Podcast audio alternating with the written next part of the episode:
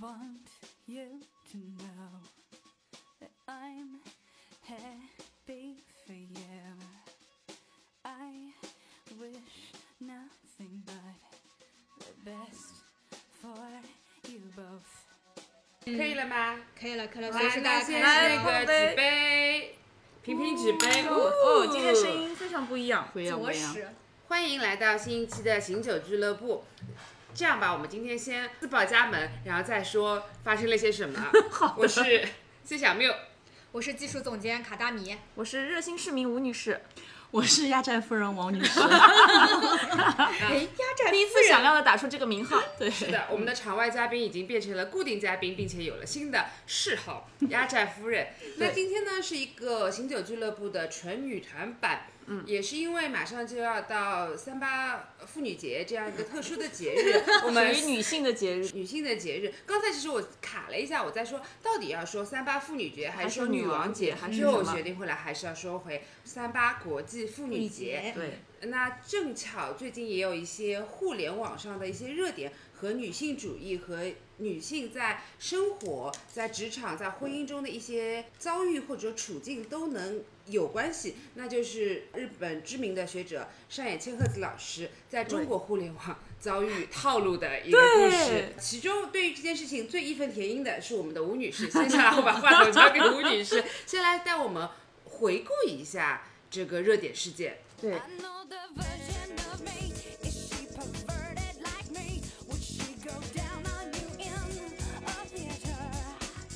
首先，先给我们的听众稍微科普一下上野千鹤子女士啊，因为我觉得每一位我们的听众都值得去看一本她的书，不管是哪一本著作。那她是日本著名社会学家，东京大学名誉教授。当然了，在中文互联网世界，大家会很喜欢把她冠一个名号“七十五岁的单身女性”这样子。whatever，反正她其实是呢，本人是在于女性主义啊，包括厌女症啊这种女性的在整个社会结构性问题中存在的一些对女性权利的关注，相当关切这一方面领域的这样的一个话题。那她本人也有很多很多著作。其实呢，我觉得千鹤子老师她本人就是活得很通透，其实，嗯，对吧？她自己觉得不想陷入婚姻就不结婚了。但我觉得她其实现在我们看她的状态，她依然比同龄女性要好很多，整个人鲜活的状态，染着一头红色的对吧短发这样子。所以就她其实最近怎么是被套路呢？其实源自于大概是在二十来号左右，她有在中文互联网这边呢受某大战的一一个节目策划邀请。其实本意是为了宣传他的新书，但后来呢，因为这个策划者，我不得不说策划的太成功了，打些引号、啊，太成功了之后呢，所以在中文网世界引起了轩然大波。因为前后有两期是一个系列节目，第一期呢是有三位，据说是北大的女生，其实毕业了，毕业于北大的三位女性来跟千鹤子老师聊聊她们自己的一些婚姻状况跟她们想要交流的问题。那第二个时隔两三天之后呢，还有一期是一位某站的一位男 UP 主，哎呀，好像是报了他的名字，然后也在跟千鹤子老师来聊一些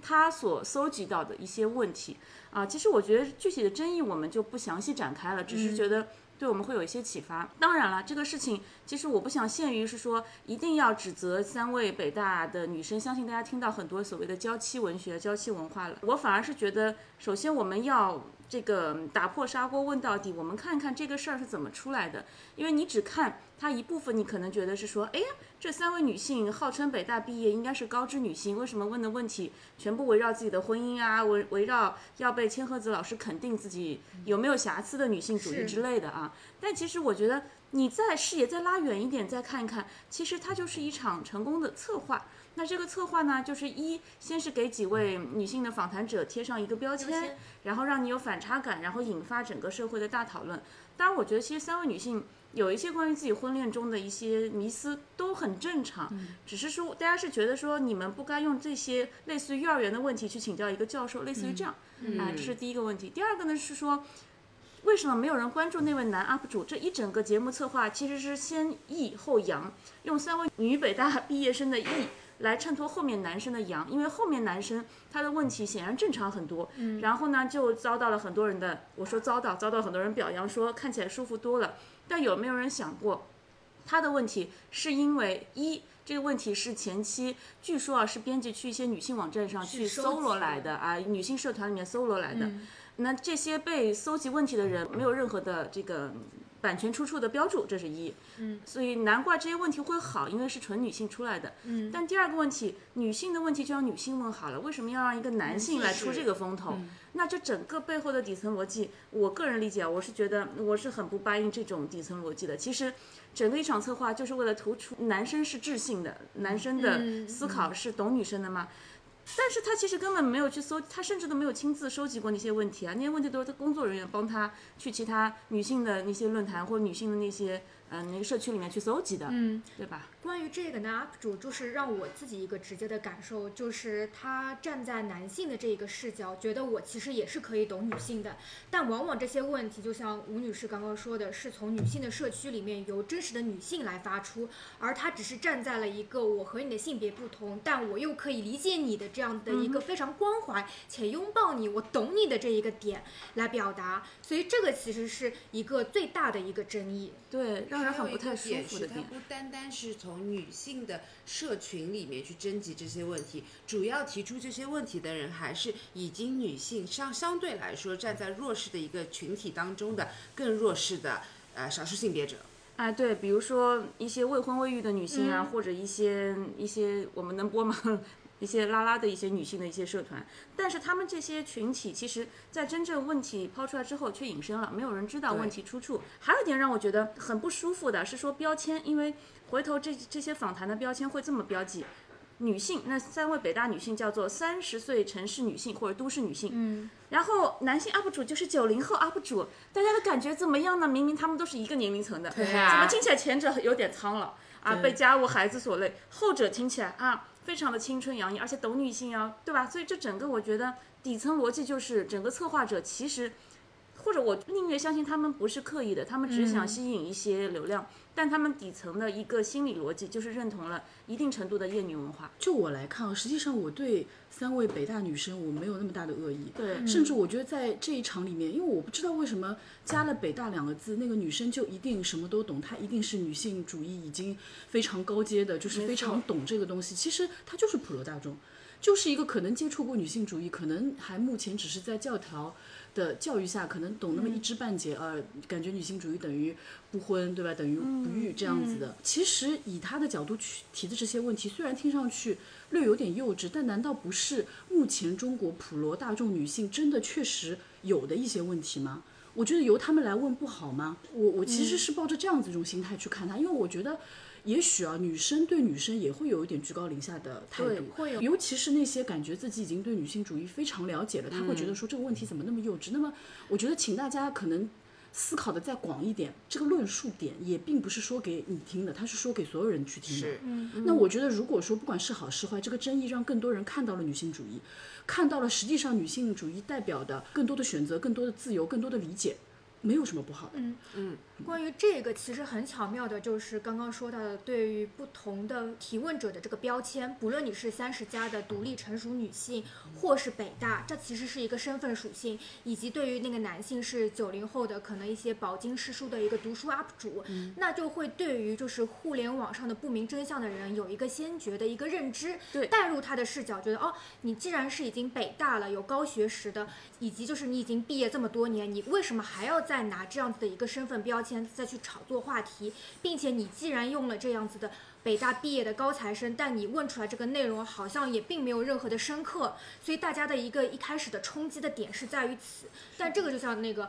王女士说的，她只是一个身份，但是她可能在人生的过程当中，她有不断的这个经历的一个变化，那当然会面临不同的一些思考，然后她向这个教授提出她当下的一些迷思困惑，我觉得这是非常合理的，因为我后来也看了他们的那一个视频嘛，我们可以具体的讲，有里里面有一位就是女生的那个 UP 主说，她曾经跟她的丈夫可能在结婚的时候并没有考虑过要孩子，但是经过了这四年，她发现她对于自己的丈夫越来越幸运了，所以当她的丈夫提出说我们是否要拥有一个孩子的时候，她选择了同意。那这个你说跟她四年之前从一个刚要准备结婚，以及她为人妻，以及到她现在为人母，跟她再往前的北大毕业生，她一个路径的一个变化转折，我觉得它是多元且流动的。那为什么互联网上的人他要抓着这么一个小点来去说啊？大家的一个讨论就是一个降维打击，从上野千鹤子教授，然后你一个北大高知女性问出来的问题，就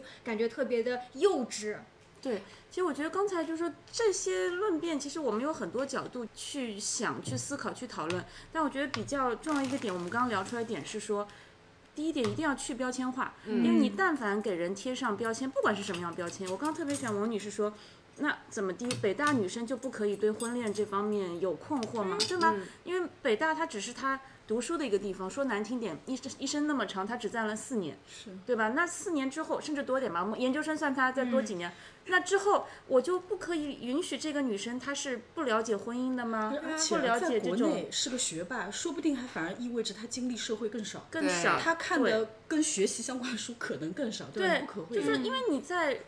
就是我们作为女孩子到女生，然后到女人成长的这个过程当中，你从来不关注这个女生心理的发展过程，到有一天你就苛责她说你不应该问出这些婚恋相关的问题，那怎么可能呢？实际上并没有人引导我们呀。对啊，对对啊，并没有，这个事情是要靠我们自己去去找一些经就是。很明确能够表明出，因为之前有一个论调是说，找了最高端的女性的身份去问出相对来说低端的一些问题，其实高端跟低端也也已经是两个标标签了那就说明我呃女性主义在我们这边的发展是断层的，而且每个人的疑惑、每个人的困惑、每个人的困境是非常个人的，并且是互相不理解的，所以这次有这么大的一个争议，我觉得可能也是个好事，就大家把。每个人的想法跟每个人的困境摊在台面上面说，只有女生和女生之间才互相了解彼此的困惑跟困境，才有可能一起去解决我们所在的处境。因为其实女权或者女性主义在中国的发展已经变成了非常的割裂，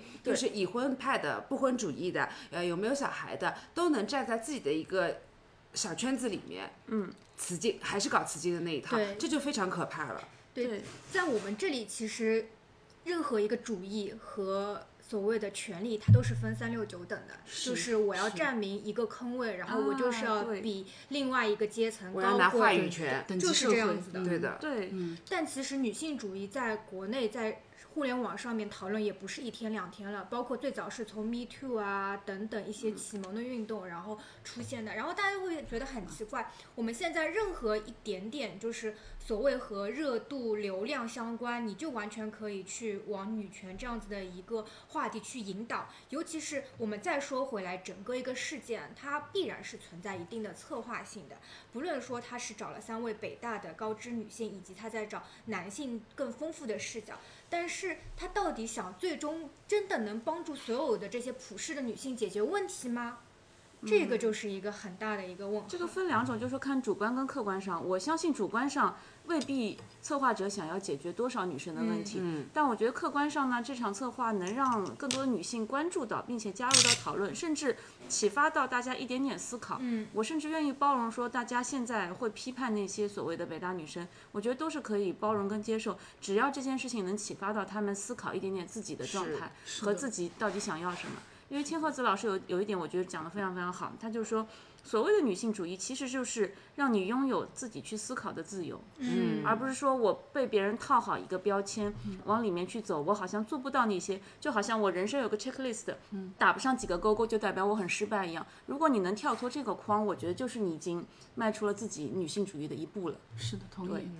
然后刚刚像卡达米讲到的这个策划，我觉得有一个我一直蛮疑惑的，就是最一开始，其实我觉得大家讨论比较多的就是一开始几个蛮离谱的问题，嗯，是甚呃就甚至就是你能很明显感觉到那个女生问的时候是有一种居高临下、沾沾自喜的那个态度的。实际上我看完之后，第一个反应就是是不是前面最一开始，我不管他是主观的还是客观的，就是实际上确实是想要去引起一些争论、争议，甚至可能有一点点想要去激怒采访者，因为这样子可能会有一些更好玩的爆点点出来。因为这个问题，不要说上野千鹤子老师会不会生气，我觉得作为一个普通女性，我听到会感也觉被会我都会觉得对，就是就怎么会问这样子的问题？就是她不是说一个北大女生问出来，而是一个女生问一个女生，你都会觉得这个问题有点冒犯的。对。Mother.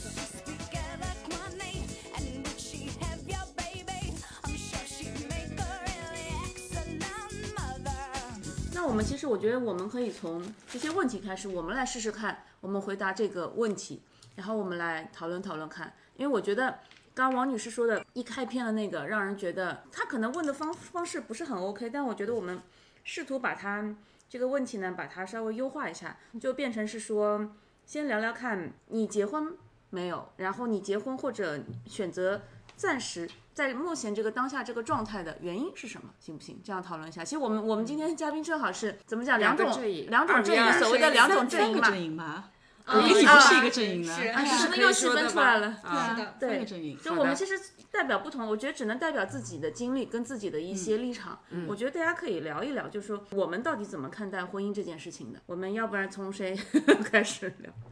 我先来吧。来，其实小缪就是之前在节目里面也讲过很多次，就是对婚姻没有什么兴趣，目前单身。但我觉得我对自己的一个定义是不那么坚定的不婚主义，就是我到现在没有办法 figure out 我到底。要不要结婚，还是就是我到底是向往婚姻的，还是对婚姻完全就是 say no，、是这样的一个状况。因为有这一期的选题，我也很仔细的回想了一下，我在国内的这个环境开成长起来的话，是什么时候开始对婚姻觉得可有可无？是因为在比较早的时候，大概是在初中、高中的年间，有意识到自己可能不想要小孩。当时是用的一个可能，是觉得这个我来解释一下，我是觉得把一个小孩从一张白纸，不让他慢慢启蒙，再要把他抚养长大成人，不要说有多优秀，把他培养成一个正常的、对社会没有危害的人，我都觉得是件很困难的事情。那我觉得我不想要。担这个责任，或者我觉得这个责任太重大了，我不能够 make sure 我自己是不是能完全负得起这个责，所以我觉得可能对有要不要小孩这件事情对我来说不是一个必要的选项。那既然在国内的情况下不想要小孩，那慢慢的、慢慢的、逐步就会变成结婚也是呃可有可无的事情。啊，当然，虽然现在政策又有了一些变化，但是只是我成长的那段时间里面有这样的一个心态的变化和这样的一个心路历程的变化，在我的性格上面来说，我觉得还是蛮正常的。但是你说我心中完全没有向往过婚姻吗？也不是没有，我就是没没有那么的坚定。嗯，就是有时候在谈恋爱的时候，的确双鱼座嘛，会肖想一下那个对方。啊，如果有一天我们两个会被称作 husband and wife，是一件非常浪漫和让我觉得非常向往的事情。但是这个这样的想法跟这样的念头并不会维持太久，因为我觉得之所以有这样的念头，不是因为我了解了婚姻的意义和婚姻的作用是什么，我当时也没有能够辨别出和了解到。从恋爱到婚姻之间，它是什么样的一个催化剂或者化学变化，能让它变成了从第一步到第二步，呃，这样的一个情况？我只是沉迷在了就是一种浪漫爱的氛围感里面，就觉得好像爱情的终极的一个定义或者一个形态是。呃，夫妻关系，但是很快我又质疑了这样的想法，所以逐步到现在，因为到现在，我觉得我还是一个不这么坚定的不婚主义。嗯嗯那这里我想好奇的是，你不愿意，或者说现在对于婚姻没有很大的兴趣，最初的一个初衷是因为你考虑到你是否要有下一代。嗯。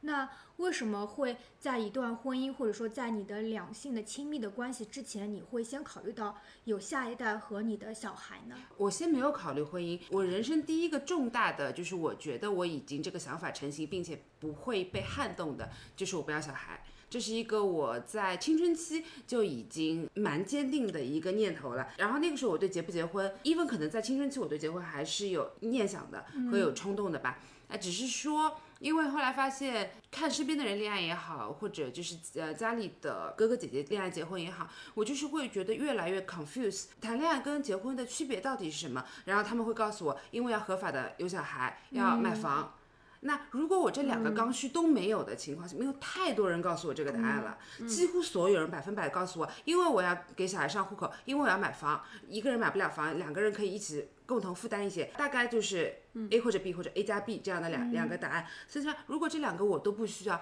那我就不需要婚姻了。我是倒推出这样的结论的。是不是可以理解为你是认定说小孩变成你婚姻的一个附属品，或者说他是来决定你是否结婚？但是你明确了你是不要小孩，因为你知道小孩就是可以帮助你的婚姻相互之间去佐证。我没有把他们两个特别挂钩上去，只是说我先确认了不要小孩，然后第二个困人生的第二个大困惑就是不知道婚姻的意义跟作用是什么。然后当时所有的人输出给我的答案，让我推导出了一个结婚跟要小孩都不是我想要的东西。这就是一个自己的认知层面里面，在这个想法形成的过程当中，当时还没有认识大家，可能想法就会有所不一样。但是我在一段时间，两三年的时间，太集中的收到了一样的、一样的这样想法。然后当时我又比较叛逆，我觉得人生不能这么的教条。那反正这两件事情我都不要做嘛。那结婚也没有意思。而且我当时就是，我觉得还是双鱼座的一个问题。我觉得如果我和一个人很相爱，我们两个不差一张证书，不差一个契约。如果我们两个注定要分开，有那张契约，对我们来说也没有约束。这这是我的第三层的一个想法。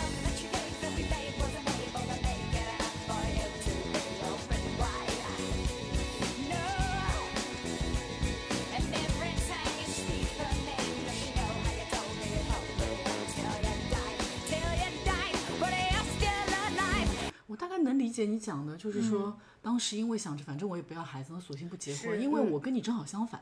我是因为当时很想要生孩子，所以最后我选择了结婚。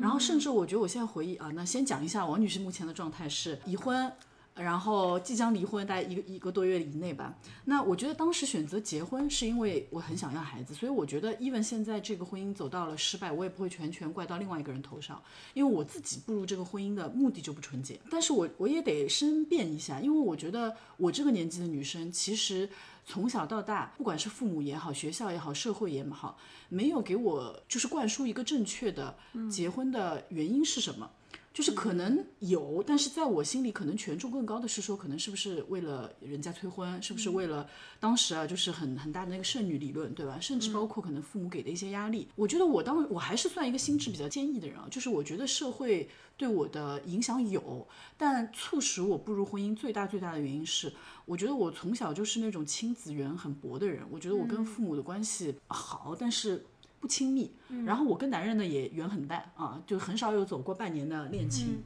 我那段时间可能快要二十八、二十九岁的时候，我就跟自己讲，我很想要有一个自己的孩子，有一份就是专属于我且割舍不掉的亲子的那种那种缘分。然后就盲目的结婚了。然后我选的人，甚至我现在回忆一下，可能那也并不是爱情吧。那 anyway 就这样了。那为什么目现在选择走出这段婚姻？这其实我已经四年前就下定这个决心了，因为不管这个社会有没有给你正确的教育，但随着女生在职场上，你接触的人越来越多，你自己的经历越来越丰富，你对自己越来越自信，你看的书也越来越多，其实你自己慢慢的会觉醒这部分意识，你。知道自己未必一定要按照世人的意愿去活，你也未必一定要按照这个社会的模板去活，而且你会清楚的知道你自己到底想要的是什么。那当时呢，确实这段婚姻既给不了我钱啊，甚至还消耗了很多金钱，给不了我丈夫给妻子应该有的陪伴，嗯然后甚至也给不了我肉体上的关系。那我觉得。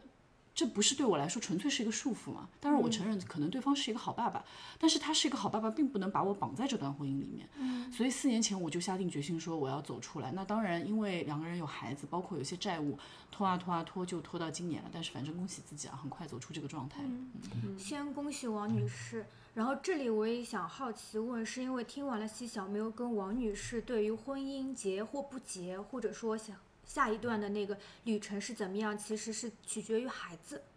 我当时是这样想的，但是啊，当你要知道当时的社会环境是不能会非婚生子，嗯但是今年已经放开了。前几对动对嘛音，有一个动音，对因为今年我看到第一个出新闻的，如果我没记错，好像是四川省发了一个新闻，说允许未婚生子正常登记注册上户口了。因为在此之前，实际上没有很明确的。就是说这样子的政策去支持他，那我觉得对很多女生来讲，我考虑我想要孩子，但我不想要婚姻，还是件比较难的事情。这其实是个进步，就会说，至少我们现在女性的子宫的支配权，真正的是完全的掌握在自己的手上了，而非说我如果想要一个孩子，我出于自己的一些期待，但是我需要一个法律意义上面合法的一个身份，或者说一个就是界定，我才可以去满足，或者说去真正的使用我女性身体的一个器官。因为实不相瞒啊，我确实二十七八岁跟我的朋友属下说过，我说如果我三十岁之前没有遇到一个特别靠谱的男人，我考虑到外面合法的国家里面去做一个孩子，去对，对确实有这个。但我确实也想到，因为你们在聊的时候，我就想到过一个可能相对有点关系，但是可能也题外的话，就是其实像徐静蕾曾经也提说，啊、要不要去冻卵这件事情，对吧？我觉得冻卵这件事情，不管怎么讲，我们先讨论是合法范围内的事情啊。嗯，只要在合法的一些范围之内的话，我觉得是提给女性提供了很多生育自由。是对，而且是给你一些选择，让你。因为如果前提是说之前的前提啊是说，这一定得在合法的婚姻里面才能有小孩的话，那很多女生又碰不到她适合她另外一半，她是否要屈就，牺牲掉自己的很多东西，抓牢目前的一根什么什么最后一个木木木杆啊，或者什么救命稻草什么，去生，还是说它可以把这个卵冻起来？那等到他遇到有缘人的时候，或者等到他觉得差不多时机 OK 了，可以抚养孩子的时候，再去要这个小孩。就我觉得人类社会就是要给女性很多的自由，这就是有一种方面的自由，就是你可以选择不为了孩子而走进婚姻，这可能是一种但是因为我现在走到这个状态啊，我得说一下，我跟 C 小明还是不太一样。就是我现在的状态是我期待恋爱，但未必一定走入婚姻。如果让我选择去走入婚姻，一定是因为我觉得这个人。值得我跟他携手一起过日子，就是我觉得我跟他在一起是一加一大于二，让这个日子过得更有趣的。而且我觉得其实完全不需要去给到那些主动选择婚姻的女性任何压力，觉得她不够爱自己，或者说受社会裹挟。因为有些人能在工作中获得成就感、获得愉悦感、获得认同感，有些人就是在婚姻中他可以获得这个愉悦感，他喜欢去付出。我觉得这就是所有人自己选择的一个自由性。也是他的自由，对。是的，而且就是我听近期的一些节目和和大家聊嘛，觉得婚姻其实是一个也很复杂的东西，它需要有付出，也要有一种就是情绪价值的获得。那我现在回想起来的话，我可能就是一个年纪越长之后，就可能越没有这么明显的依赖型人格之后，能够独立的情况下面，以及很喜欢自己为自己做决定之后，我的性格是比较难以走进婚姻的，或者是没有遇到一个棋逢对手的那个对手，能让我觉得我可以和他协作，有退让，有我的退让和有他的退让。我可以说，我觉得我期待有这样的人出现。以前开玩笑嘛，我倒是想看看我这辈子最后会落在谁手上，我也会有这样的一个开玩笑想法。只是说，婚姻用一个我们用一个更。科学的角度去想它的话，它堪比职场，也有它的复杂性在。只是说，我现在也也能够意识到，就是说我没有特别能够了解它的一个运作的原理，以及也没有做好准备，能够投身其中。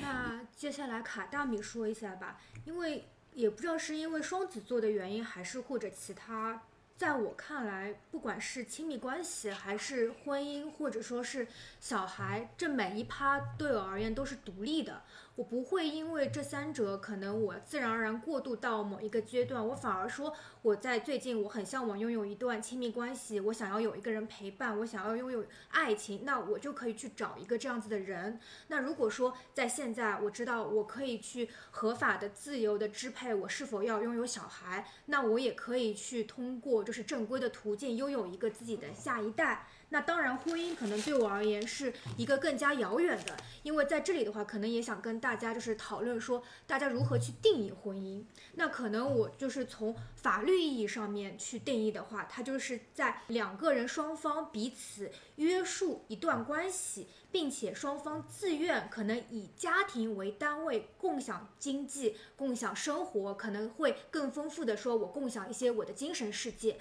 那在这一段关系里面。那我们彼此那有一定的承诺，但是这个也是在上野千鹤子里面，呃上野千鹤子老师他的这一次的那个对谈和他的书里说，其实婚姻，你想我要对另外一个人去做一个承诺一辈子的事情，它其实很重，因为人是流动的，时间是流动的，未来的事没有人会说得好。那因为可能是我的原生家庭的关系，我的父母的感情其实是比较淡薄的。那从我的小孩子的成长的这一个观察我会感觉就是，其实父母对我的爱是非常浓烈和直接，我会非常清晰的感受到，不管是妈妈还是爸爸，他们对我的生活，或者说他们出于父母的爱，我是能够感知得到的。但是我看我父母的关系，他们也不是说恶言相加，或者说我们两个人就没有办法共同在一个屋檐下生活，只是他们可能在一段婚姻关系之下，在身为我父母的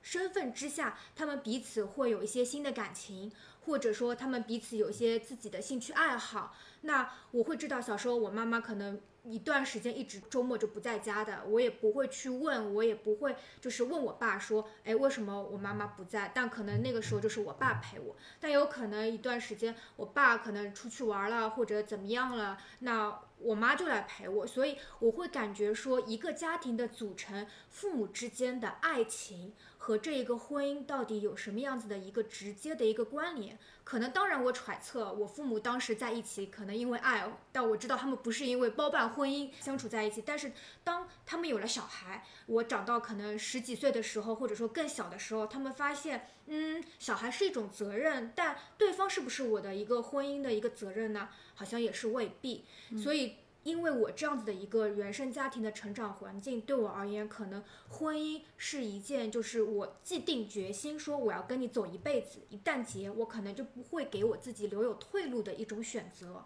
而对于爱情的话，我反而说，哎，我想跟你一起同居，我是这样子的人，我们可以在这一段我们彼此是男女朋友的这一个身份关系里面，我们有非常多的一些交融。所以的话，可能在我看来，婚姻、小孩和爱情，他们彼此都是独立的。所以说我愿不愿意走到婚姻，或者说我愿不愿意育小孩，其实到目前为止，我依然都没有想好。可能现在我有的时候会觉得，哎，不错一个人，但有的时候很孤独的时候，想我有个婚姻，有个人成为我的 backup，可以给我支持的话，我觉得也很好。所以我是现在这样子的一个就你没有设限，没有对自己对要不要婚姻这件事情有设生是一场公开课，就因为这个东西没有就是设限 backup 这件事情，你要想清楚，因为结婚也未必，除非你真的选择选的非常好，不然嗯他未必是 backup，反而可能是拖你后腿的人，嗯。就是在你背后捅你一刀的人都是有可能的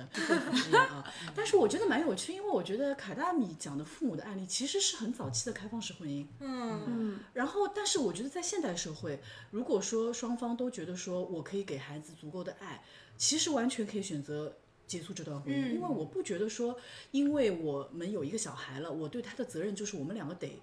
在同一个地方一起去抚养他，然后貌合神离，然后去经历另一段感情。因为老实说啊，不管对彼此，可能我们两个是讲好的开放式婚姻，可是对你感情的另外一边，你在外面那段感情这是不公平的，不管对方知道或者不知道。嗯，因为你们两个已经扼杀了哦所有进一步的可能性了。明白。所以就是起码从我这个角度来看，我我很坚决的，因为我觉得我的现在就称他前夫吧，前夫、他是有明示暗示过很多次，觉得实在不行我们就 open marriage，你自己在外面玩儿。嗯但我觉得这个心态就是，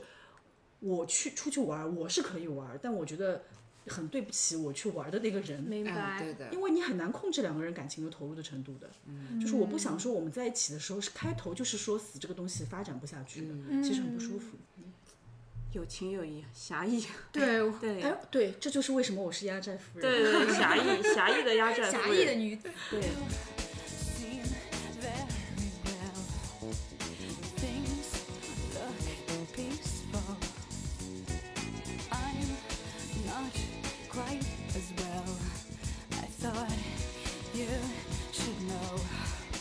然后。热心市民吴女士讲一下，我是在婚恋中的状态啊，应该还算状态还不错，大概结婚十来年吧这样子。然后，嗯，怎么说呢？我觉得其实我的，就像刚刚大家讲过几个点，我对于是否要步入婚姻这个状态的心态是在流动的。但我至少从少女时代到现在，我会坚持做一件事情，我就是不盲目的劝别人结婚。这件事情是我守住自己的底线，因为我一直觉得婚姻这件事情。是你自己的心智的成熟度和你自己的忍耐程度等等所有东西综合在一起，对吧？你能不能扛住社会的压力啊、父母的压力、各方面压力，或者或者你扛住自己心里面的一些需求，然后得出的一个最终的结论或者做法，你这个事儿你不能沿用到别人身上。我其实一直觉得很有趣的是说。我们的婚礼都办得无比的盛大，好像是每个人一生中很、很难得拥有的一次大的大型的个人 event。对，big day，big day，对对对，就是，但他是否也就告诉你是说，其实之后好日子就不一定就，你的好，你的单身的好日子可能就结束了，你之后的日子不保证它还在一定好。对，对我年少的时候，我现在想想，我年少时候，我其实对于爱情，我也有不可救药的浪漫主义啊。我补充一下，我天秤座，所以我对于爱情有一种不可救药的浪漫主义。但后来就发现。那些骗人的书啊，可以先烧掉一点啊，什么琼瑶阿姨的书啊，包括以前的那些，嗯，九零年代到零零年左右的那些华语的中文歌曲的，艺术师太，对那些歌曲的对小朋友的这个荼毒啊，这个什么东西啊，当时就觉得在感情里面一定要对吧，百分百的付出啊，然后要要改变自己啊，whatever 这种。后来经历过几段感情，你就会发现、呃完全不是这么一回事，就是守住自己的本心还是蛮重要的。所以后来我的心态其实又在往前在前进，又发生了变化。那直到我步入婚姻，我步入婚姻之后呢，我经常会有一些感悟，就是。我把圣经的一句话改一改啊，叫做婚姻其实是很久忍耐又有恩慈，嗯，就是两个人都需要忍耐彼此的。我一直觉得在婚姻，在我看来啊，就是我已经对婚姻没有什么浪漫主义的这样一幻想。我觉得婚姻就是经济学，它是两方的一个经济合作。嗯，说到底就是经济合作嘛。对，就是两方，就是如果每个人个人并没有单打独斗强悍到一定的阶段的时候，两个人合作起来。啊，其实对于各自的社交关系，对于各自的就资产状况各方面啊，或者说共同奋斗，其实都有一些帮助。那如果两个人配合的默契的话，那可以在这个婚姻里面存续的比较好。那包括养育一个小孩，把小孩再抚养成一个更有用的人啊、之类的。但是前提是说要忍耐，因为我们彼此都要让渡掉一些自己的权利和个性，我们要磨掉很多自己的东西才能凑在一起。因为大家对吧？就以前就中国做这种以前的建筑都是两块木头要砍到合适的形状，咔，它才能合在一起，合得很久，叫什么？榫卯结榫卯结构，结构哎，了不起，榫卯结构。所以其实就是要打磨自己，然后两个人并在一起。另外呢，两个人的三观，就是你大的东西得相似或者相同，这样才能往下走。但你要问我说，为什么不劝身边的朋友步入婚姻？我是觉得这个东西。啊，个人穿个人的鞋，各自有各自的感悟。我的我的适用的一些道理不一定适用于别人，所以这个事情吧，还是得看，嗯，两个人到底在一起能不能磨合，以及你对于这段婚姻能走到哪里去，你有什么预期？我自己的预期是说，我不求他能够走到多天长地久，但是我觉得如果在当下的状态，两个人可以沟通，可以共同扶持往下走，就挺好的。嗯走多久是缘分了，这种事情我就不强求。嗯，对，但是呢，就讲真的，我觉得婚后这个一地鸡毛的事情一定一定很多，对吧？你立刻你就会发现，女生就要面对两个家庭的事情，你怎么应对你的婆媳关系，你婆家的所有的事情，你能不能扛得住？甚至我觉得看到很很多案例嘛，很多女生都要防止婆家整个一家人倒挂在自己家里面，这个这种事情，或者是说，这个男生跟你的发展的两个人的速率是不是一样？其实男生最好发展速度比你稍微快一点点，那是很舒服的一个状态。嗯，最怕是说你发展了，你往前进了，男生还在原地，甚至在倒退。那太难找了。对，是难找。所以我其实在我年轻时，我并没有想象过我是一定会结婚，还是说一定不会结婚。我觉得这件事情都是机会，就有可能结婚。但是我唯一我觉得对得起自己的事情是说，我扛住了来自于父母的压力。我觉得社会的压力我无所谓，我这个人想得很开。但是来自于父母的压力，就他们。对吧？催婚催婚啊，催生孩子就是对催婚催生这些东西，大家一定要扛住。为什么？就说这个事情就决定到你后面你活得开不开心。嗯你但凡能扛住那一些些父母的压力，甚至你甚至可以找父母。其实千鹤子老师也是找找一个机会跟母亲对决，所谓的对决嘛，就是把思想的这种交锋来好好的沟通一下。如果有这个机会能够跟父母沟通，而且父母能说得通的话，我觉得挺幸福的。我我感觉啊，我好像在自己内心把跟母亲的对决完成了，因为我心里面对她一直有个坎儿。我不知道能不能说，就是我初中还是高中的时候，我自己隐晦的发现他应该跟邻居有一些 affair，对，但是就是我感觉我我也不知道我爸爸知道还是不知道，但是我当下内心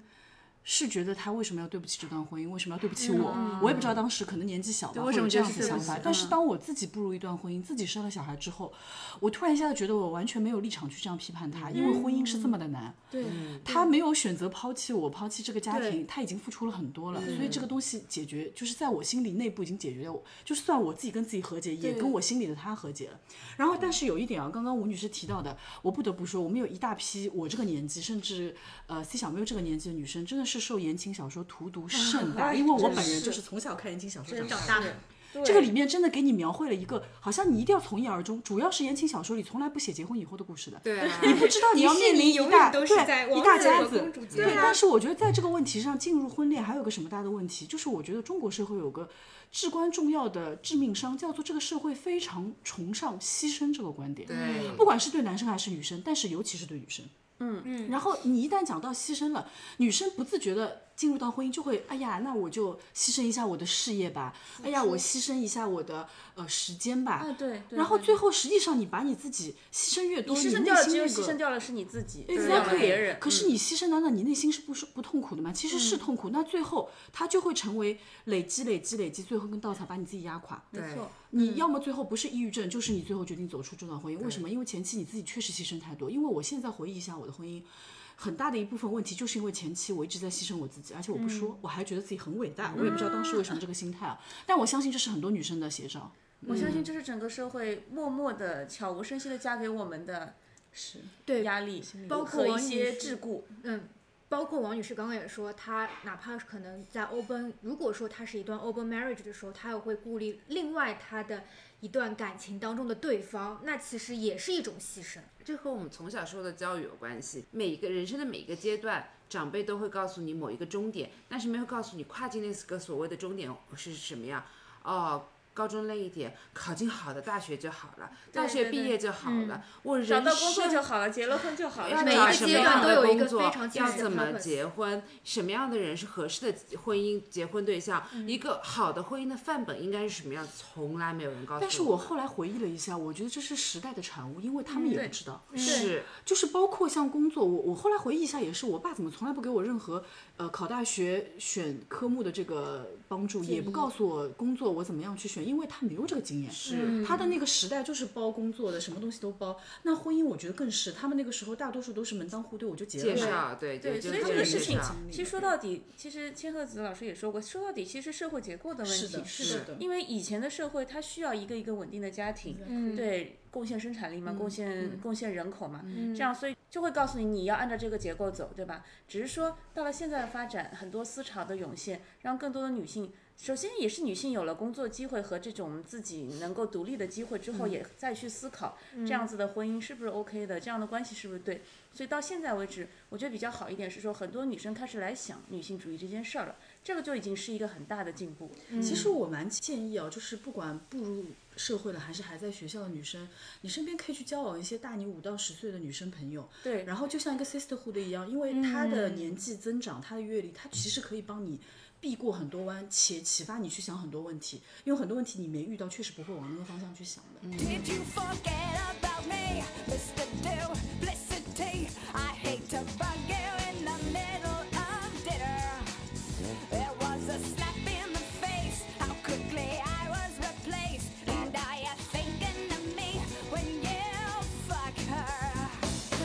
可能我想问一下，已婚的和经历过婚姻的两位女士，你们怎么看现在一个互联网的一个造词队友？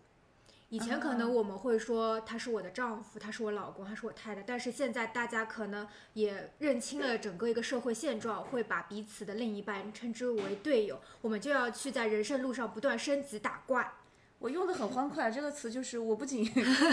我可能也参与了 part of 造词的过程，我用的非常的欢快。对，因为这个是，哎，我们俩队友还不太一样。对，我觉得就是队友这个词，在我来讲，嗯，真的是从有了小孩那一刻之后才开始的。因为当你有了小孩那一刻之后，你会发现，哎，人人都告诉你要生小孩，没有人告诉你生完之后马上你的你的无比繁重的工作要开始了。所以从那个时候开始，你必须得拥有一个队友这样的角色，他能帮你共同分担所有的事情。我指的是啊，比如说他虽然不能替代你哺乳，但是你可以事先把把母乳给他存好，然后你把这个母乳存好之后。让他 让他在你休息的时候来帮你替代你的工作来哺育孩子，这个就是队友应该尽的职责。那所有的事情都是，就所有的育儿的过程，我觉得就应该让你的另一半就是亲力亲为，整个人参与进去，这个就是队友的意义。你觉不觉得队友其实也挺惨的？因为 before 他步入婚姻作为爸爸之前，也没人告诉过他他要做什么以及怎么做，没有一个正确模板在那边。那我觉得，当然吴女士的答案是因为她处在一段还相对来说算比较 smooth 的婚姻里面。那对王女士来说，因为我的队友是前面要加一个猪队友的，我感觉到，我我感觉到我生完孩子，包括因为他的很多种种原因，就是。他确实是个好爸爸，但在所谓的职责上面，他确实是很大的。我觉得我婚姻中的队友，实际上是我父母跟他的妈妈。嗯，他妈妈，我不得不承认啊，就是在就对我来说，一段婚姻实际上除了可能带来一个丈夫以外，对我来说有个好的点是，他带来很多新的家人。嗯，就是如果你运气好，我可能属于运气比较好，他带来了我很喜欢的家人，比如说我的前婆婆。嗯嗯，对吧？那么就是他才是我的队友。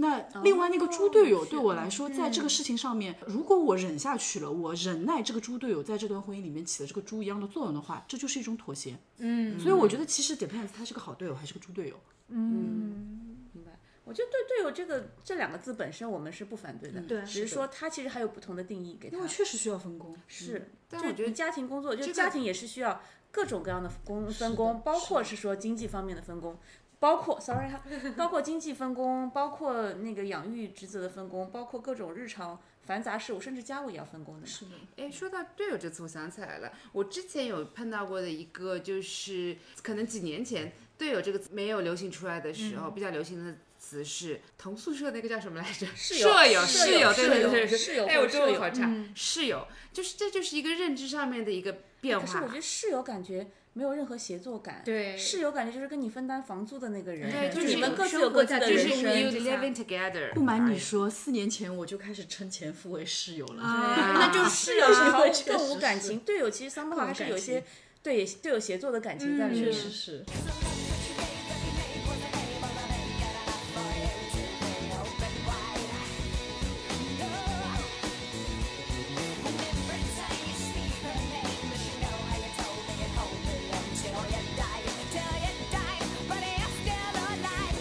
我们讲到婚姻那，我觉得可以延伸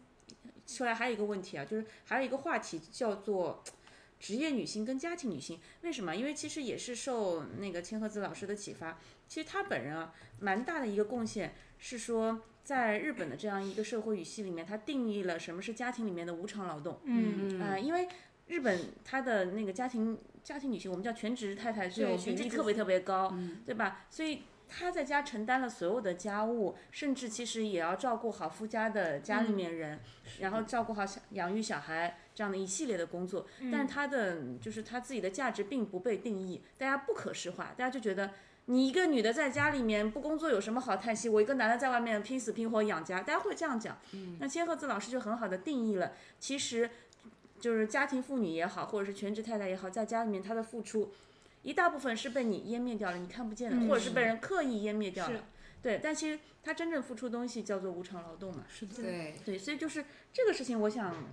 就大家聊一聊，看看怎么看待这种职业女性跟家庭女性之间的这种关系，或者你们是想要选择哪一边的这样子。这个就是作为已婚已育对。的王女士可以先开启这个话题。我老实说啊，我觉得在家带孩子，嗯，就是做家务更累，所以我坚决的选择了做一个职业女性，这样子我可以逃避这一部分的责任。所以现在我们家的状况是说，呃，前婆婆帮忙带孩子，然后我在外面打工挣钱。因为说实话，带孩子搞家里面的事情更复杂、更麻烦。是抛出这个问题的时候，我只有一个答案，就是家庭主妇对我而言，它就是一种职业。她同样就是职业，她就是一个职业，她就是一个职业女性，只是可能她的一个工作的环境是在家庭，她所有的 scope 是服务于我的老公、我的夫家，甚至于说我的孩子。但是你还没有被支付工资。对，因为我们可能有的时候你去看到很多一些纪录片，尤其是日本的女性家庭主妇这样子的一个概念，虽说她可能掌握了这个家庭的一些经济，她掌握了这个家庭的所有的运作，赋予她的一些可能。褒奖是这个家脱离了他不行，但实际上他为这个家付出的远比他在社会上面做任何一份工作要多得多得多。但是这个家没有你不行，不难道不是一种 PUA 吗？也是啊。我来讲一下我这边 And I'm here to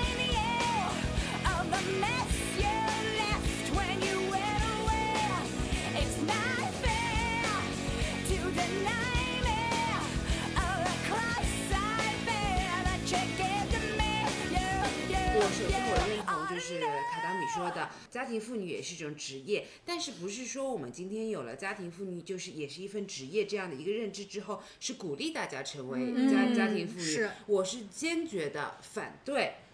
贸贸然的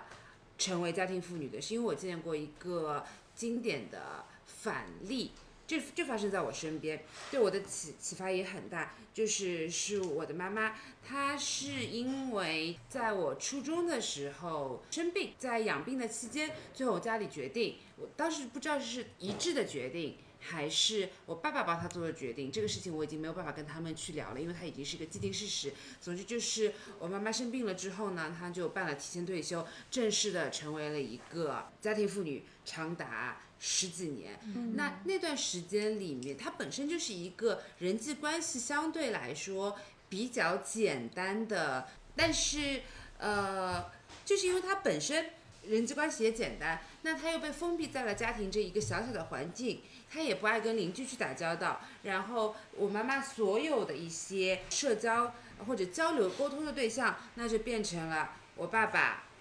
和在叛逆期的我。嗯我觉得我小时候很多不需要的叛逆的东西，对他也在家庭妇女这件事情上面造成了很多的压力和让他不愉悦的地方，还有他的兄弟姐妹，其实社交圈就会逐步、逐步、逐步的封闭。这个事情如果放在一个很漫长的时间段上来看的话，会很恐怖。我直接就告诉大家，结果就是一个人的沟通能力会嗯变差，表达能力会变差，逐步的对这个世界失去兴趣，不再愿意接受新的信息，就是心甘情愿的把自己放在一个信息茧房当中。等我意识到这个事情的时候，我很想帮他，带他多出去玩，带他多出去看，可是没有用，因为他我可以带他去国外玩，我可以带他去别的城市去玩，带他去好的餐厅，带他去看展览，什么都可以。但是有些东西他就是不再有兴趣，不会有兴趣，以及他看很多东西都是带着他的既定的认知去出发的。嗯，那我就觉得这是一个被封闭在家庭很长达十年之久之后，让我觉得很恐怖的一个景象。嗯这个就是我内心很害怕，嗯。就是成为的那种类型的人，所以这也是我是坚定的要选择作为一个职业女性的原因。嗯。当然，我不可否认，作为一个职业女性，你一定会牺牲掉一些东西，一些跟家庭的相处时光，一些跟小朋友的成长瞬间是有可能牺牲掉的。但对我来讲，就是保持正跟这个社会的连接性，跟这个社会共同在往前走是蛮重要的。对个人来讲，嗯我自己其实也观察过身边有两种案例。那其实以前呢，我会观察到身边有一些，我看到我一些校友们，那他们肯定毕业的院校非常非常好，算是名校吧。然后我看到他们呢，就是也是非常优秀的女生，结婚之后主动选择做那个全职太太。我当时啊，就当时我会觉得非常惋惜，以及非常不理解。我甚至都很激烈的在想，是说，那不管是你的家庭还是整个社会，为了培养你花了多少的资源，然后结果你就是洗手做羹羹汤汤去了，你就是引到一个男人的背后去，然后把你的所有的学识啊各方面东西引到那个后面，然后你产生不了任何跟你成长培养相关的对等的嗯社会价值，这点让我会觉得。就我觉得我想不明白这些事情，可能他自己能自洽，但是我想不明白这件事情。但我这两年的观点我是有所缓和的。其实当我更多了解到，其实你在家庭里面，就你你这份家庭妇女的工作，呃、她的工作量也不低的，甚至比我觉得比我们上班还要累吧？对，是对，也是很很辛苦的，很值得尊敬。但我至少我从心底底层，我依然不能接受这种价值之间的不对等嗯这件事情。嗯，对我只能说尊重，但是我不提倡。对，但是另外一方面就是说，如果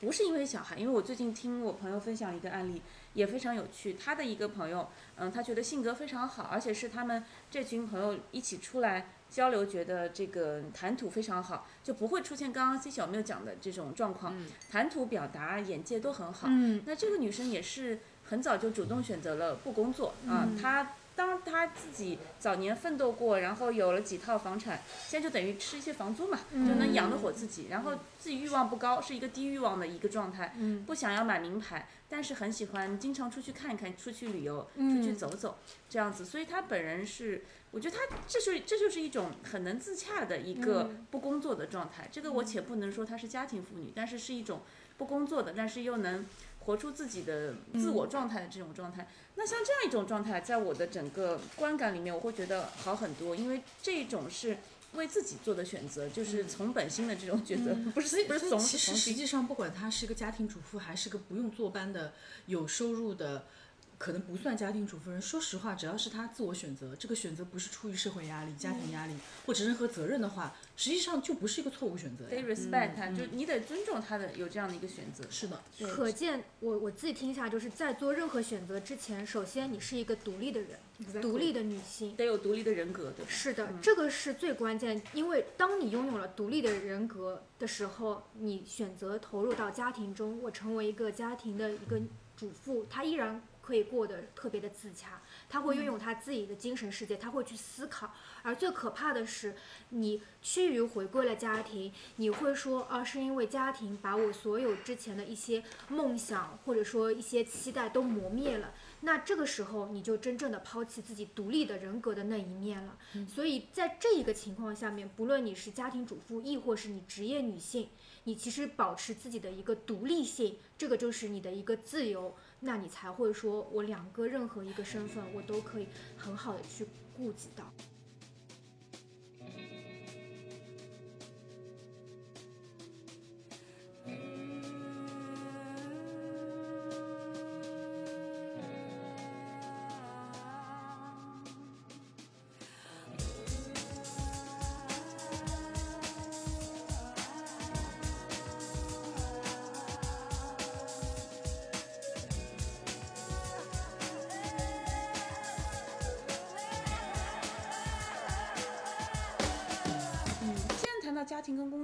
我觉得我还想跟大家分享一下我最近在看的另外一本比较柔和的女性主义的书。啊、她是 Facebook 的首席运营官 Sheryl Sandberg 这一位，就我觉得很有大爱也很有智慧的女性。她自己写的一本书叫《Lean In》，就是向前一步，有中文版的翻译。她在里面给了我很多，因为她是一个高管嘛，那她自己也，她有两个小孩，印我印象中是，所以她也面临了很多就是要所谓的 work life balance，就平衡你的工作跟生活。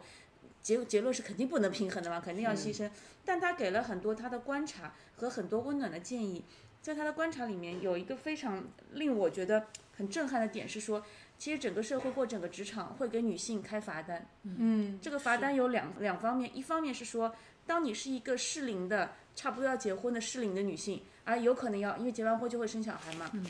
这个时候你的职场里面对你的评估就会变低。因为大家会默认你会马上就是抛弃掉未来的工作机会或者未来的挑战，你就去进入一段婚姻，然后马上要生小孩，然后生小孩又是一年半载耽误掉，甚至很多人从生完小孩之后就决定淡出职场，所以有了这些案例，而且还不少之后，社会对整个女性在这个年龄方面的认知评估是偏低的，所以这是第一张罚单，就是我觉得对吧？你的作为其实给以后的所有的女性群体也会带来很多这种评估。这是第一张罚单。第二张罚单是，当你生完小孩这个节点，你选择要不要返回职场，你离开职场的时间越久，你再回到这个职场就越难。这是第二张罚单。就甚至是说，他有看到过你离开两年左右，你回到这这个岗位上，你的工资会比你的同龄人要普遍偏低很多，甚至你再离开久一点，你就没有办法再回去这个职场你。知道吗？我前天才刚刚听到一个这样子的案例，嗯就是我朋友是做律师的，他生完孩子之后选择了就是在家做家庭主妇。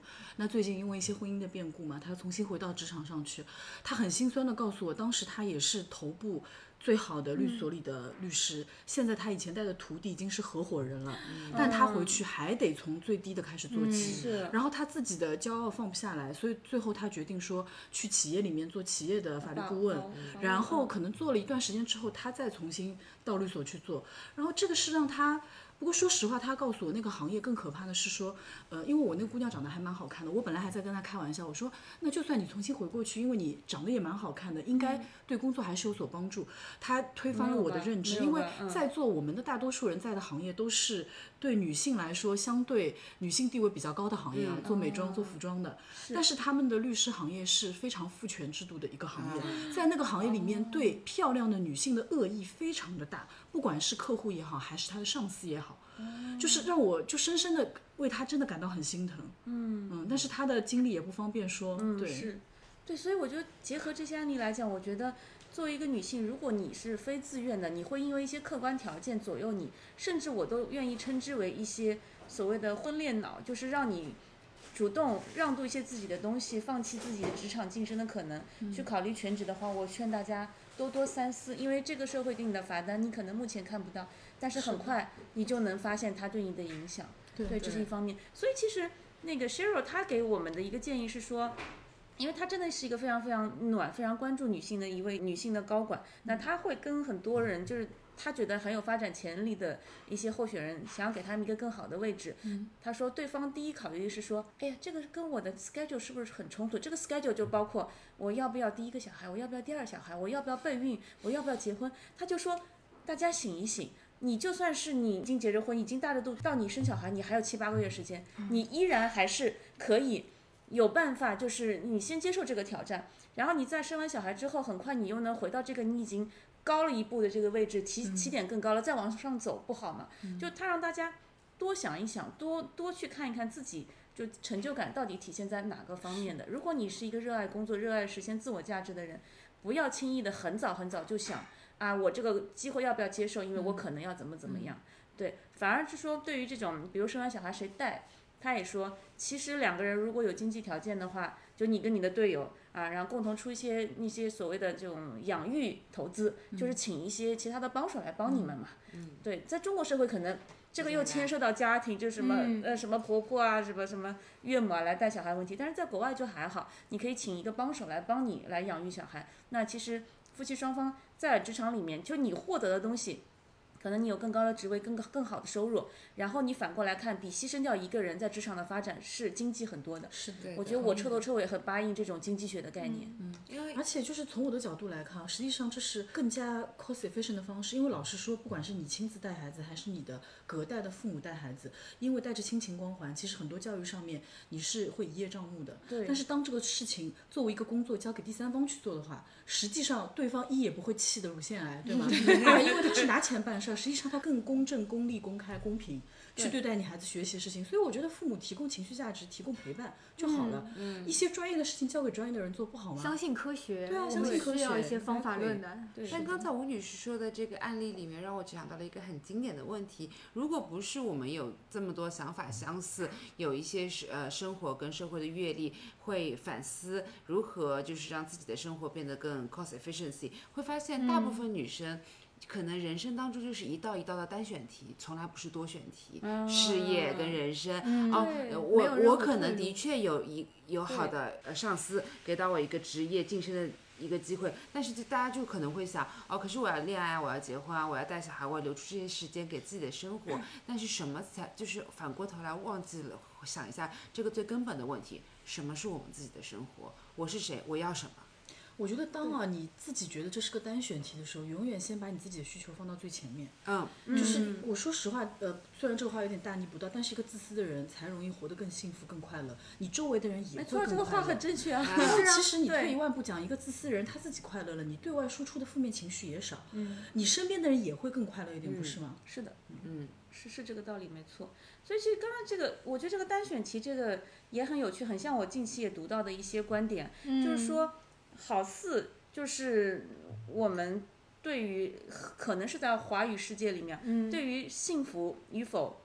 也是一张长长的清单，上面列着各种各样的一个选择题，然后大多时候是单单选，就比如说，好像你在那张清单里面，你一定要把这些选择选项你都勾到一定一定的满足程度，你这个人好像才是幸福的。不管我们意识到或者没有意识到，觉得其实客观来看都是这样。比如说，我们有时候会有一些我们不那么喜欢沟通的那种炫耀的那些那些人会这样讲说，对吧？自己老自己事业有成，要么要么就是老公很很给力啊，赚了很多，小孩很好，上上很好的学校，就类似这种，他们好像就沿着一个我们看不见的，但是已经有一个固定的模板在那边，他们好像打上越来越多的勾勾，就感觉好。比如说我我会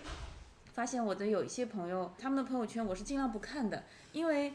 已经没有我这这样的一个人所存在，就是女生就是变成小孩的那个前缀 或者后缀，某某某妈妈对，然后爸爸就是某某某爸爸，对，好，然后他们朋友圈再也看不到自己，就是朋友圈永远是小孩今天做了这个事儿，checklist 勾，嗯，小孩明天得了那个奖勾，然后小孩怎么怎么样勾，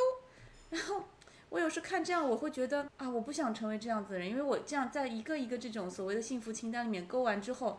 那我还是我嘛。所以我们能走到一起，但你不得不承认，也许他确实能从中获得快感，因为每个人就是不一样幸福的一个感知对。是有，因为我我能很理解吴女士讲的这个东西，因为我自己心里也是，就是我觉得不管是当初决定想要生孩子，我不觉得这个是受社会裹挟，我自己很想要，还是说后面我选择离婚，实际上我觉得我最大的一个 point 是说，这个生活不能一成不变。然后，而且是一成不变的，我并不觉得说多快乐，我也不觉得多不快乐。可是我觉得它就像温水煮青蛙一样，让我渐渐人变得麻木了。我既感知不到很快乐的事情，我也感知不到很痛苦的事情。那是很可怕，对对对。但是很多人是感知不到的。但是当我感知到它的时候，我最大的反应是说，那一定要有个变化出来。不管这个变化是关系上的变化，还是说我踏出了一步，我对自己做出一个变化。但我觉得很多时候，在这个社会上，因为你已经进入一个固定的关系，你在一个固定的地方工作，你很有可能就慢慢慢慢慢慢走进了那个麻木的地方，但是你自己并感知不到。我非常同意王女士说的这一个点，就是很多时候，首先我觉得幸福很难定义，但是我觉得麻木真的是每一个人会因为不同的原因和遭遇不同的事情而经历的，而且很麻木感是很容易陷在其中出不来的。无论因为什么原因，我想号召女孩子跟鼓励女孩子对这种麻木的感觉保持警醒跟及时止损。因为我最近因为有一些原因，我觉得我自己也陷在这个麻木的感觉这里面。我可以不去解决这个问题，我也可以解决这个问题，但是我就 lay back 了嘛。嗯，但你觉不觉得可能发现这个麻木，你真的是就是每隔一段时间，你可能要自省一下，是的去想一想，说你最近的状态，你感觉不感觉得到？你以前感觉到的那种快乐，你是不是好像有一点那个灵敏度失调了？嗯，是的。我们的确是没有办法去定义幸福，但幸福它也真实的是一种感受嘛。那这种感受的话，是你自己赋予自己的一种，还是外界给你的一种评价？那这个时候又要区分开来。可能吴女士的那一个例子就是，呃，这位妈妈是有很多外界她要去 show off 自己，说我在小孩身上我完成了这么多勾选的事情，但是她有没有一种就是想过，或者说她的一种在追逐所谓的幸福途中，她会濒临崩溃，或者她坚持不下去的那一个 moment？这个是我不知道，因为我看不到。是，它好像就在一个壳里面。是，但是我为什么刚刚跟你说，可能有人感觉到，因为我最近跟一个女生对谈，我很吃惊，就是那个女生年纪很小，她才三十出头，她大学毕业就创业，二十五岁就已经孩子生好了，然后最离谱的是，她五岁的女儿二十项全能，就是什么马术、芭蕾舞，然后钢琴，而且所有她学的东西都是拿得出台面、拿到奖项、可以出去比赛的那种。然后，可是我从她身上感觉不到任何。就是好像是装出来的幸福，因为她自己也还是个职业女性，她是个珠宝设计师，生意也还做得蛮好。当然，我跟她对谈的时候，我感受到了一点点的不适，因为她虽然一直在强调自己是个职业女性，好像就是说有很注重自己的工作啊什么的，但是你还能感觉到她时常在用一些父权社会的标准在判断自己的成功。对对对对，你知道，包括她说她为什么要这样养育她的女儿，因为她说她希望她的女儿比她长大之后有更多的选择。嗯。这个我听了挺不舒服，就一个人一定要全一就是要二十项全能，才能有我才能有更多的选择这个社会对女性是有那么苛刻吗？对啊，我听了其实心里还挺不舒服的。是但是卷王啊 你不得不承认这个卷王自己特别乐在其中，而且他的女儿因为从一岁多开始已经这样培养，他女儿也已经养成习惯。他跟我讲，他女儿如果有一天周末某个课因为某种原因没办法去上的话，他会跟他爸爸说。这个东西我今天不能不做，不做的话我睡不着，我没有办法评判，你知道吗？嗯，这是催生出来一个经典的问题，我可以，我们觉得可以放放在下一期，但是我先 name it。之前我们有讨论过，也有引起过争议的，什么样的人才能代表女性主义？什么样的人才精英的女性主义？是不是一定要我把把我自己放在跟男人一样的高度上面？包括当时被我们 diss 得一塌糊涂的某杂志找了一些呃顶流的女艺人去做一个活动，然后把呃包装成女性主义的一个这样，每个人都穿西装，让我觉得受到了极大的冒犯。对，然后还旁征博引说，在女性的服装史上，其实你把她们就是为她们争取到穿上装下装、穿西装是一个很大的解放。放在当当年是这样的，可是现在已经是二零二二年了，不，现在已经二零二三年了，把 我气得这样都不记得了。没有，这事件发生是二零二二年对。了，我觉得很是不是二一年更早？也有可能啦。对。反正就是很生气很离谱，都二十一世纪了。对，对。我，们放到下次聊一下这个，为什么我们要把自己跟男人比呢？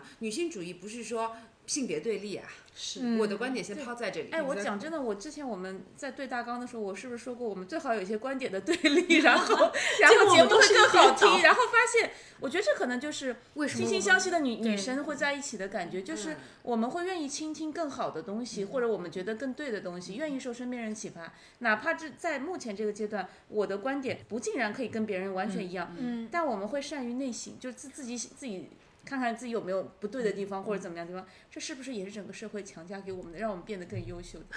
一个一个其实？我觉得今天虽然没有观点的很大的碰撞，但是有很多 topic 都是一个事情两面看。是的，没错。我觉得今天我们也不是说要给别人带来一些解决方案、solution，我们我觉得我不配，至少我觉得我不配。只是说从个人的感受上面来说，我们心态的一个变化。首先对世界的认知，我们永远我们这个点上面，我们所有人都是一样的，就是事物的动态的发展，这个世界是流动的，自己的决定想法也是流动的。先诚实的面对自己的困境、自己的处境和让自己舒服和或者让自己没那么舒服的一些选择，让自己有选择，而且做出自己最想做的那个选择，可能它不是最优秀的选择，对我们来说也是一个很大的进步了。嗯对我刚听下来，我觉得我们还有一个很大的贡献，一是去标签化嘛，之二之后就是不要二元论，就这个世界肯定不是非黑黑即白的是，就它有很多很多就是可能性，不像是很多一道道单选题，它可能是个多选题，甚至是一道一道自由填开放题空题、开放题那种。因为我想到这个，我刚才脑海又又飙过来，我觉得特别无厘头的一件很好玩的事情，就是在刚刚养完小孩之后，就会有不同的。派别，这育儿这件事情也有，也可能有不同的派别。一一派叫百岁派，嗯然后还有一派叫什么？就是哎呀，什么亲密派，反正就是百岁派。所谓就是一位百岁的那个儿科医生教你的一些育儿观点，他大致的观点叫你啊 relax 啊，你这个小孩就是你他自己可以睡一整夜的，对，是他哭你就放他一会儿，不让他就一哭就抱。另外一派就会跟你讲，不行，小孩从小就缺乏亲密感，你一定要好好的抱他，他一哭像你就安慰他。妈在他自己的，我就想说，有必要吗？这个东西，我作为家长，我舒服就行了，我自己恢复好，小孩肯定好。就是 你，你把这个观点还吵得不亦乐乎，就有什么意义呢？包括很多事情都是我们为什么要二元来看待这个事情？就它有多元嘛，多元四方程都有可能啊。嗯我觉得就是今天的这个 topic，呃，我觉得啊最想输出的一个点是在于说，呃，我觉得我 get 到的女性主义，可能更加多的希望大家用女性主义的这个思想赋予你的东西，去更多理解自己，跟理解跟你一样的女人。嗯，就是我觉得这个东西也是在网络上，我觉得常常看到的现象，就是明明一个女生没有任何问题的，稍微胖一点，稍微丑一点，然后你会发现在下面攻击她的，大多数都是女孩子。对就，是我我希望说，如果说呃这个女性主义能给给大家带来什么东西，我觉得那刚刚刚讲到对自己来说更多选择是一点，嗯那我觉得也是一样的。我希望说你 get 到它是什么东西之后，能够更加多包容身边的其他女性，就是不要好像就是看到有一个跟自己观点不一样，或者说哎你觉得他不配的，你就一定要去攻击别人。就是所有的事情，我觉得成立它存在即就是有合理有合理性，对。所以你说被攻击，麦当娜卖奶都被攻击啊！我真的，我今天看到，我真的一定要点名。嗯，英国那点事儿，今天的一篇文章是把我恶心到了。它整个标题就说卖奶什么脸部又又整形失败啊，然后又什么小男友又离开了，给他很大的打击，就通篇是这种观点。然后我想说。真正人家在这个年纪、这个地位、这个仍然是全球唱片销量第一的女人，嗯人家根本不 care，点对啊。这是一个小男友的离开对他来讲算什么？人家想嘟脸就嘟脸，因为嘟不嘟是他的自由。对，因为有一些人苛刻的评论他说，这个你说的这个不对，你说要什么解放自己的这种什么年龄观和各、嗯各种观点，然后你一方面又对这样对自己嘟脸，我想说，come on，其实我愿意对我的脸做什么，这就是我的自由。是的，是的，这就是 kind of 女性主义，就是我想做什么，其实是我自己选择的自是的由。你可以选择优雅的老去，满脸皱纹，你觉得这个好看；你也可以选择，我觉得我就我就想做成塑料人，不行啊。Exactly，你喜欢什么你就做什么。对啊，对也不是说只有科恩嫂那样的才能是女性主义的代表嘛，就大家太绝对了，是，所以就是好一点吧。想讲的嘛，希望大家更包容一些。嗯，做女性之前先做自己吧。嗯，对。所以我们今天举起我们杯中的茶，我们再为女性主义碰一杯。对，也希望这期节目可以给到大家多一点启发或者说思考吧，不一定说。对我们女团的爱，哎，好的，那么今天这一期醒酒俱乐部就就愉快的结束啦，好，我们下期再会喽，拜拜。拜拜。拜。真的很闷的声音，着实的声音，完美。扎实，完美完美完美完美。